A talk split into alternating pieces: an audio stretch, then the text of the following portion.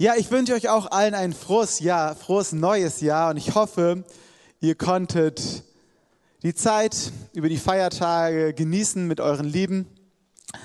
Ähm, wir als Familie waren bei der Familie meiner Frau zu Besuch in der Nähe von Magdeburg und wir hatten wirklich eine sehr schöne Zeit. Ich bin sehr dankbar.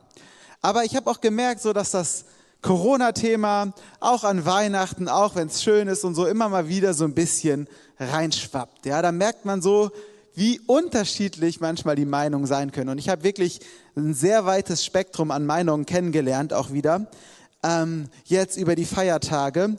Ich persönlich kann nur sagen, ich war sehr dankbar, dass eigentlich es fast immer so geblieben ist, dass wir einander tolerieren konnten, auch wenn die Meinungen unterschiedlich sind. Ich weiß nicht, wie es bei euch war. Ich gehe stark davon aus, bei einigen von euch ist das anders gelaufen. Ja, da sind Diskussionen gewesen, die war nicht mehr so super. Da waren Momente, wo man vielleicht denkt, oh, das hätte jetzt nicht sein müssen. Und ich denke, Corona ist ja nur eins von vielen Themen, über das man sich als Familie streiten kann. Ja, es gibt so viele Themen, wo man sich manchmal denkt, könnten die anderen nicht so vernünftig sein wie ich selbst? Könnten sie nicht meine Meinung annehmen, dann wäre das Leben einfacher. Und ich möchte heute an diesem ersten Sonntag im Jahr mit euch über ein ganz einfaches, praktisches Thema sprechen.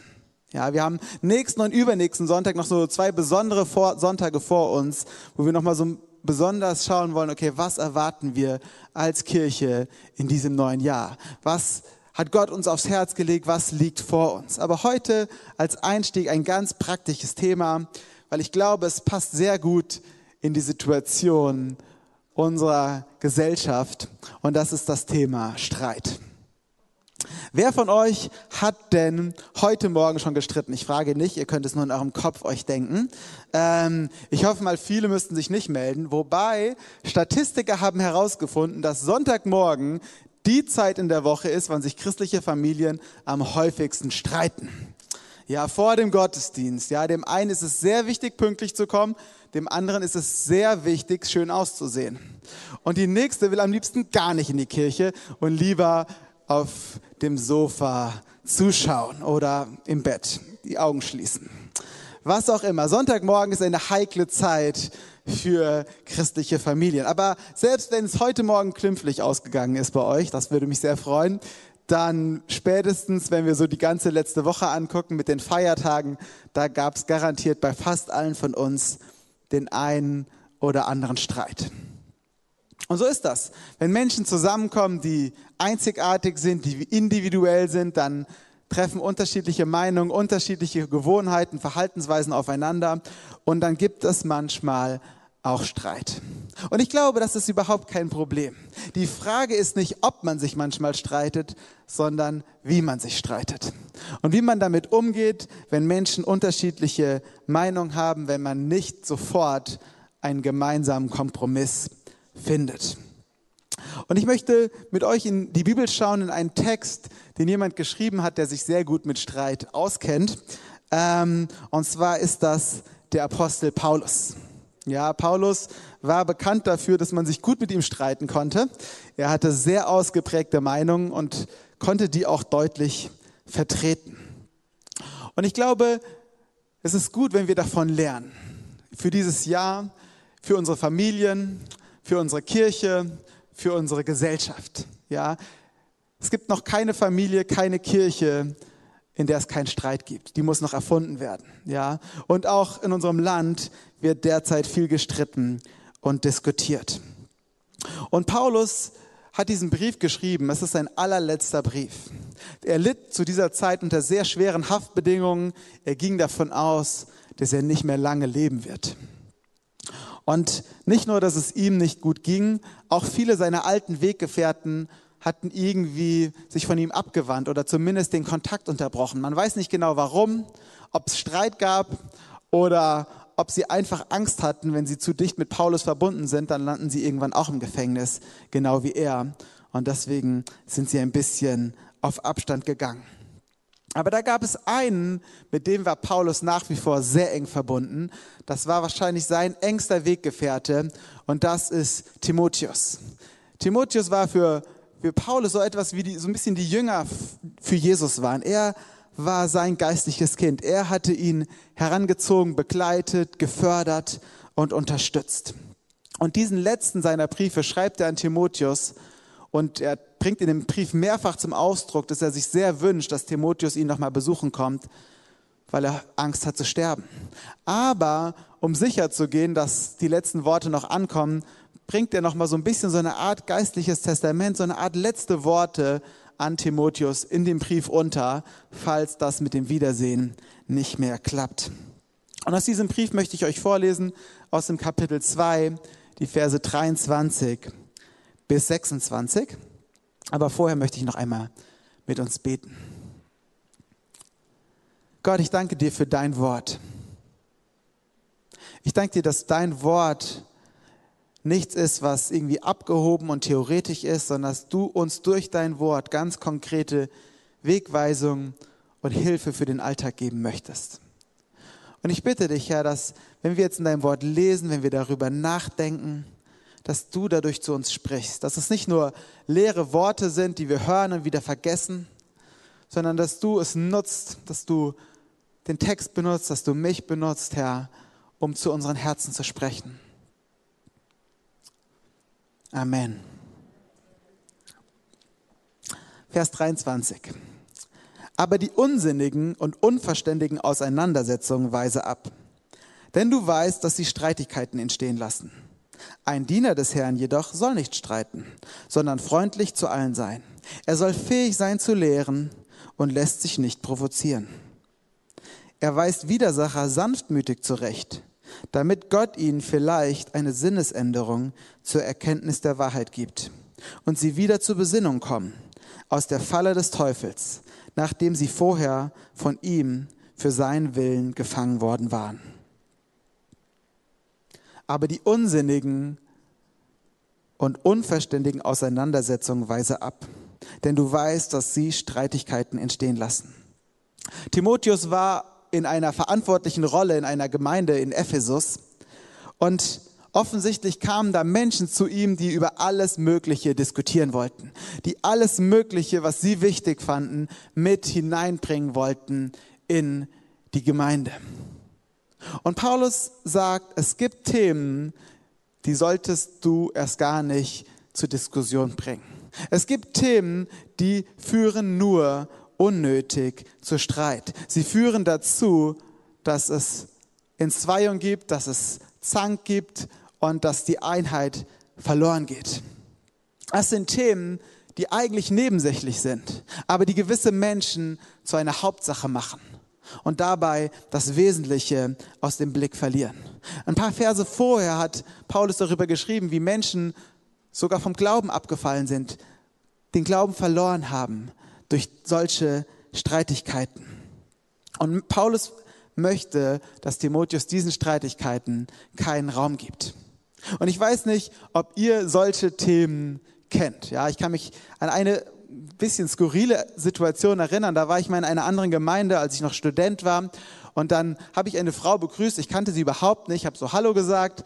Und dann begrüßte sie mich mit Shalom und begann damit, mir zu erklären, warum Hallo keine geeignete Begrüßung für einen Christen ist.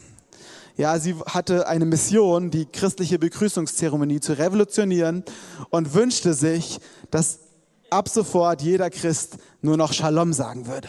Und sie hatte ein gewisses Sendungsbewusstsein. Sie war energisch und sie hatte Argumente auf ihrer Seite. Ich konnte das nicht so ganz nachvollziehen. Irgendwie bin ich wieder raus aus der Sache gekommen. Aber ich dachte mir so, wenn ich jetzt meinen Freund in die Gemeinde mitbringen würde, ich würde immer einen weiten Bogen um diese Frau machen. Irgendwie hatte sie eine Nebensache zur Hauptsache gemacht. Sie hatte ein Thema gefunden, was ihr so wichtig war, das konnte eigentlich nur zu Streit führen. Und ganz ehrlich, vielleicht nicht an diesem Thema, aber an ähnlich nebensächlichen Themen sind schon Gemeinden zerbrochen, haben sich Gemeinden getrennt. Ja, entweder an der Position der Kanzel. Ja, wo steht die Kanzel? Und haben wir überhaupt eine Kanzel in unserer Kirche? Oder wie laut ist der Lobpreis? 80 Dezibel, 90 Dezibel? Oder wie sieht die Bühne aus? Ja, mit der neuen Bühne sind soweit ich weiß, fast alle zufrieden, aber wir hatten auch schon Zeiten, da wurde in unserer Gemeinde intensiv über die Bühne gestritten. Und über solche Themen kann eine Gemeinde, eine Gemeinschaft Schaden nehmen, obwohl sie eigentlich nur nebensächlich sind. Und ja, Corona bietet uns jede Menge neuer Themen, worüber wir streiten können.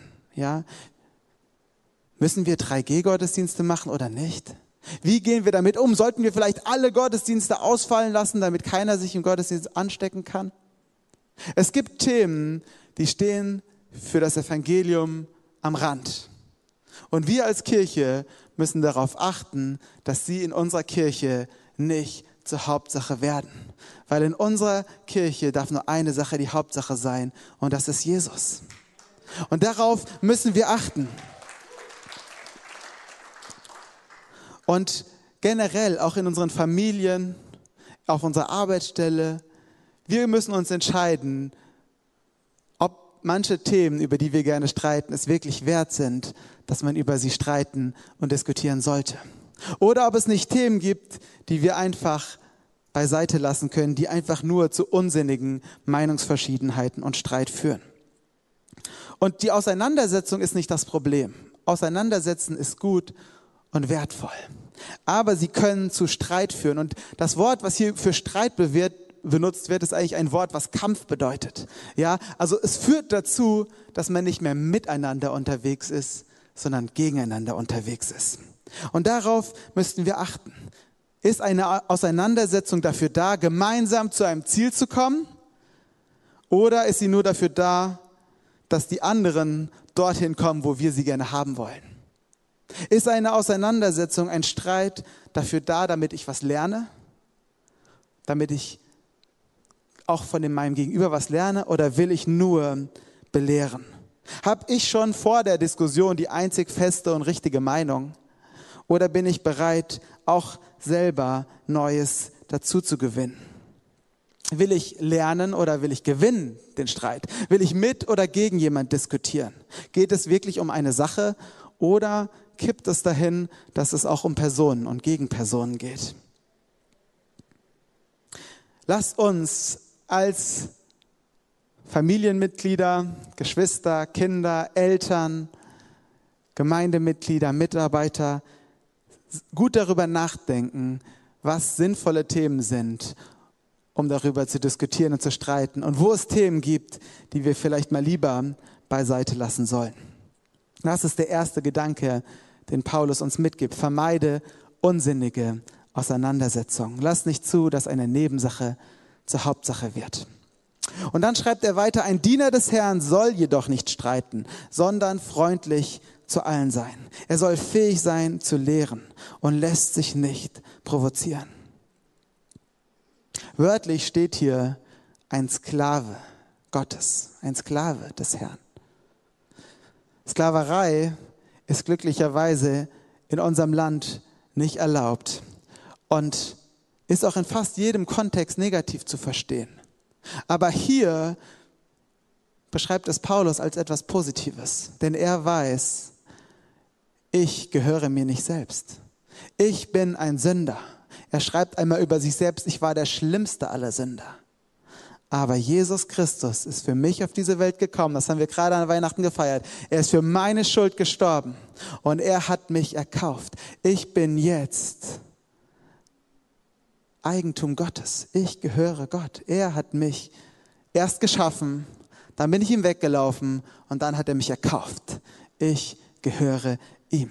Und somit ist es für ihn e-, eine Ehre, sich als Diener Gottes, sogar als Sklave Gottes zu bezeichnen. Und das ist auch der Grund für seine Leidenschaft, Gott zu gehorchen und seinem Willen zu folgen. Und was soll nun dieser Diener Gottes, dieser Sklave Gottes tun? Er soll nicht streiten, sondern freundlich zu allen sein. Ich glaube, das Schlüsselwort hier ist alle. Zu seinen Freunden ist es leicht, freundlich zu sein. Zu Leuten, die zu dir freundlich sind, ist es leicht, freundlich zu sein. Schwierig wird, wenn der andere unfreundlich ist, wenn der andere dich nicht liebevoll, nicht respektvoll behandelt. Die meisten Menschen neigen dann dazu, das Verhalten des anderen einfach zu spiegeln. Bist du unfreundlich, bin ich unfreundlich. Bist du respektlos, bin ich respektlos. Aber als Diener Gottes sind wir zu einem anderen Verhalten, zu einer anderen Lebensweise aufgefordert und werden durch den Heiligen Geist auch dazu befähigt. Als Diener Gottes dürfen wir freundlich sein, dürfen wir uns lernen, uns nicht provozieren zu lassen. Freundlich zu sein, auch wenn die anderen eine andere Meinung haben. Freundlich sein, auch wenn die anderen unfreundlich sind. Freundlich sein, auch wenn es manchmal schwer ist. Bleibe freundlich. Dazu fordert Paulus Timotheus auf. Wir sollen nicht streiten, sondern zu allen freundlich sein.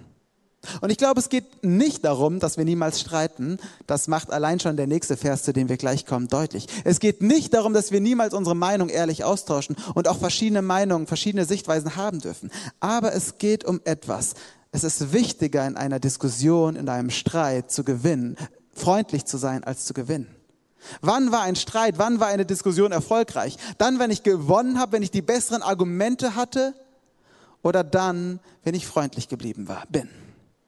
Es ist wichtiger, in einer Diskussion in der Liebe zu bleiben, als im Recht zu bleiben.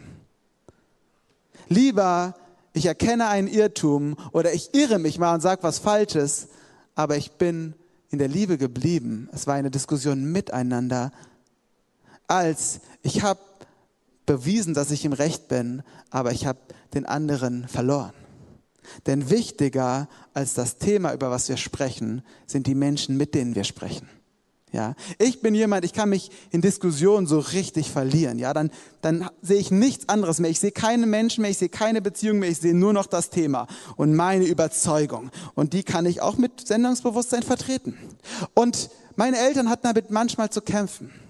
Aber manchmal ging ich nach so einer Diskussion, in der meine Eltern freundlich geblieben sind und ich dachte, ich habe gewonnen, ich habe meine Ansichten durchgesetzt in mein Zimmer und merkte, ah, vielleicht haben meine Eltern doch ein ganz klein bisschen recht.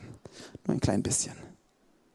Und vielleicht sollte ich meine Position überdenken und nicht nur bei meinen Eltern.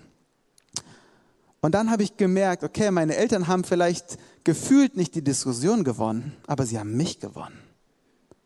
Und wichtiger in einer Diskussion ist der Mensch, mit dem du sprichst, als das Thema, über das du sprichst. Und ich glaube, wenn wir das beherzigen, dann können wir Menschen gewinnen, dann können wir Friedensstifter sein. Paulus schreibt weiter, er weist Widersacher sanftmütig zurecht, damit Gott ihnen vielleicht eine Sinnesänderung zur Erkenntnis der Wahrheit gibt und sie wieder zur Besinnung kommen aus der Falle des Teufels, nachdem sie vorher von ihm für seinen Willen gefangen worden waren. Hier bewahrt Paulus uns vor einem Umweg, den wir manchmal wählen. Wir haben gehört, wir sollen nicht über unsinnige Themen streiten. Wir haben gehört, wir sollen immer freundlich sein und uns nicht provozieren zu lassen. Man könnte sagen, dann rede ich einfach nicht mehr über die Themen. Ich umgehe sie einfach. Und manchmal mag das eine Lösung sein, aber manchmal führt das dazu, dass wir nicht mehr mit den Menschen sprechen, sondern dann mit anderen über sie sprechen. Der eine hat eine Meinung und wir wollen nicht mit ihm reden, weil wir nicht streiten wollen. Also reden wir mit jemand anderes über die verrückte Meinung, die die eine Person hat, über das schlechte Verhalten, was er an den Tag legt. Und das ist auch keine Lösung. Ich habe schon erlebt, wie ich eigentlich ein positives Bild von Menschen habe und dann durch eine einzige Gespräch, wo ich über sie geredet habe. Entweder hat mir jemand anderes sein Leid geklagt über jemand oder ich habe mein Leid über jemand anderes geklagt. Meine Meinung verändert wurde. Plötzlich sah ich nur noch das Negative in diese Menschen. Plötzlich sah ich nur noch das Schlechte. Und es fiel mir richtig schwer, mein Herz zu bewahren und zu reinigen, dass Gott mir hilft, nicht nur das Schlechte zu sehen, über das ich gerade gesprochen hatte. Tiere sind da im Vorteil, ja. So in der Schafherde, die können nicht übereinander reden. Oder so ein Wolfsrudel oder Ziegen oder keine Ahnung. Wenn die einen Stress haben, dann hauen sie die Köpfe gegeneinander, beißen sich vielleicht ein bisschen und dann war es das. Ja, die rotten sich nicht in Gruppen zusammen und tuscheln übereinander. Aber genau das tun wir manchmal und manchmal vielleicht sogar genau gerade wir Christen. Wir wollen doch keinen Streit, wir wollen doch nett sein. Allerdings, irgendwie muss man sie auch mal zur Sprache bringen. Also redet man übereinander. Aber Paulus sagt nein. Der Diener Gottes weist Widersacher sanftmütig zurecht, damit Gott ihnen vielleicht eine Sinnesänderung zur Erkenntnis der Wahrheit gibt. Entscheidend ist, dass nicht der Mensch hier die Sinnesänderung herbeiführt. Manchmal wollen wir andere gerne verändern, ja. Unsere Kinder wollen wir gerne verändern oder unsere Eltern oder unseren Partner. Aber meistens funktioniert das eher schlecht. Aber das ist auch nicht unsere Aufgabe, andere Menschen zu verändern. Unsere Aufgabe ist es, Gott die Möglichkeit zu geben, sie zu verändern. Er weist Widersacher sanftmütig zurecht. Wir können eine Umkehr nicht herbeiführen, aber Gott kann. Ich kann mich noch erinnern, als ich hier Zivi war, in der Elim, so bin ich in die Elim gekommen. Ähm, ich komme eigentlich aus Hessen und habe hier als Zivildienstleistender mitgearbeitet und meine Hauptaufgabe war so sauber machen. Also ich habe viel gesaugt, ich habe die Mülleimer geleert und jede Woche, jeden Tag genauer gesagt, begannen wir den Tag so als Runde mit dem Hausmeisterteam. Und da hatten wir einen Helfer, der war sehr engagiert, aber er war auch ein bisschen übereifrig, so dass er öfters Sachen gemacht hat, die mehr Schaden angerichtet haben, als dass sie geholfen haben. Und das führte dazu, dass mein Chef, der damalige Hausmeister, das ist schon wirklich schon einige Jahre her, ähm, ihn öfters immer mal wieder sehr geringschätzig behandelt hat. Ich weiß nicht, ob er damit bezwecken wollte, dass er gar nicht mehr kommt. Ich denke, es war eher unbewusst. Aber auf jeden Fall gab es wieder so einen Morgen, wo er besonders geringschätzig gewesen war. Und ich habe das so beobachtet und ich wusste, okay, mein Hausmeister, also mein Chef und ich, wir sind beide Christen und der Helfer, da war ich mir nicht so ganz sicher, aber ähm, ich wusste auf jeden Fall, so sollten wir nicht mit ihm umgehen. Und ich habe überlegt, was kann ich jetzt tun? Und ich habe mir ein Herz gefasst und ich bin zu ihm hingegangen in einem ruhigen Moment, wo wir nur zu zweit allein waren. Ich habe gebetet, dass Gott mir hilft. Ich hatte schlotternde Knie. Und ich wusste, okay, ich bin auch nicht der, der die Arbeit erfunden hat. Mein Hausmeister will auch manchmal, dass ich mich anders verhalte. Aber grundsätzlich hatten wir eine gute Beziehung. Und habe ihm gesagt, ey, mir ist da was aufgefallen.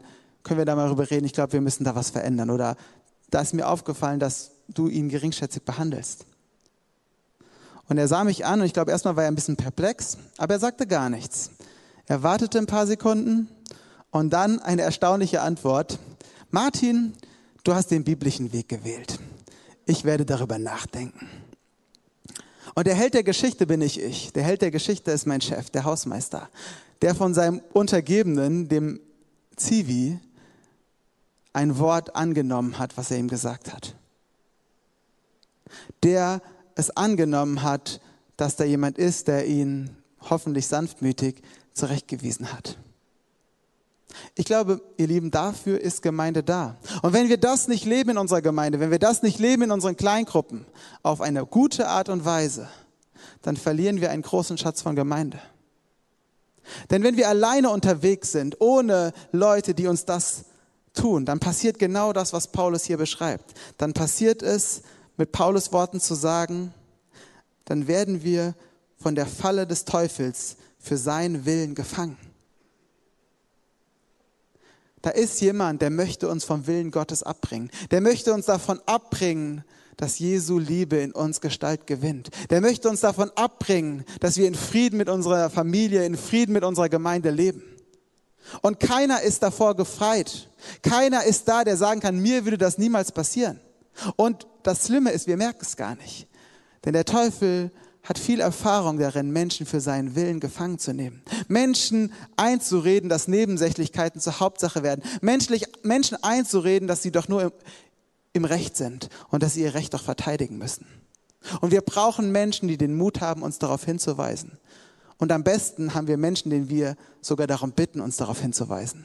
Denen wir das Recht geben, die Einladung geben. Ey, wenn du merkst, dass ich mich in Entscheidungen, die ich treffe, in Verhaltensweisen, die ich mir aneigne, in Gewohnheiten auf einem schlechten Weg befinde, dann weise mich bitte darauf hin. Kritik ist kostenlose Beratung, sagt man. Und nicht jede Kritik muss man annehmen. Aber jede Kritik sollte man zumindest kurz vor Gott prüfen. Und am besten sogar, man sollte Menschen einladen, den Raum geben, in seiner Kleingruppe, in seinen Freundschaften, in unser Leben hineinzusprechen. Denn keiner von uns ist davor geschützt, sich vom Willen Gottes zu entfernen, wenn da nicht die Geschwister sind, wenn da nicht Freunde sind, die uns auch mal darauf hinweisen dürfen und können.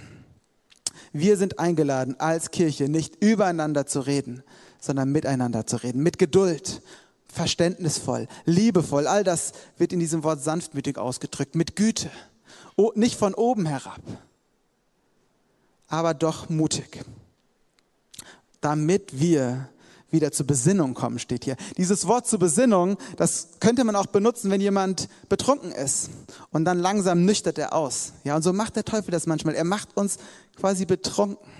Wir kriegen nicht mehr die Wahrheit mit. Wir merken gar nicht, wie wir uns in manchen Denkweisen manchmal von Gott entfernen. Und dann brauchen wir andere, die uns darauf hinweisen können, die uns helfen können, wieder auf den richtigen Weg zurückzukommen, wieder zur Umkehr zu kommen.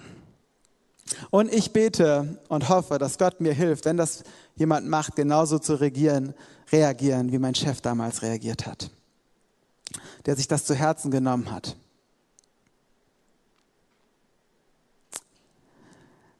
Wir sind aufgefordert, einen Unterschied zu machen als Nachfolger Jesu. Und Paulus gibt uns hier drei konkrete Sachen mit an die Hand, die ich mir für mich in diesem Jahr wünsche, in diesem Jahr, was wo viel Streit und viel Trennung in unserer Gesellschaft ist.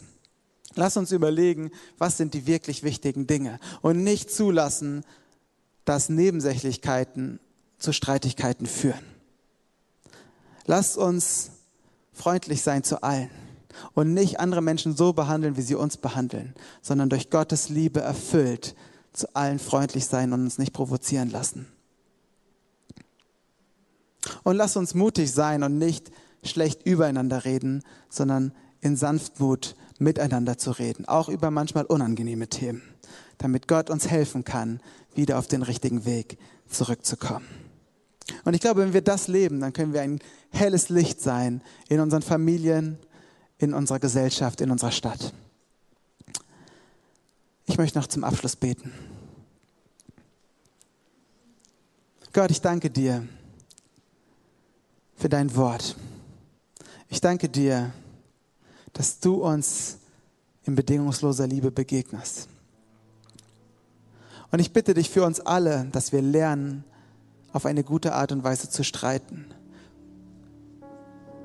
Dass die Hauptsache in unserem Leben, in unserer Kirche immer die Hauptsache bleibt. Dass wir ein Licht sind, in dem wir freundlich sind. In dem wir deine Freundlichkeit in diese Welt, in unsere Familien, in unsere Kirche hineintragen. Aber dass wir auch den Mut haben, einander, wo es nötig ist, zurechtzuweisen, einander zu helfen, in deiner Freiheit zu bleiben und zu leben. Amen.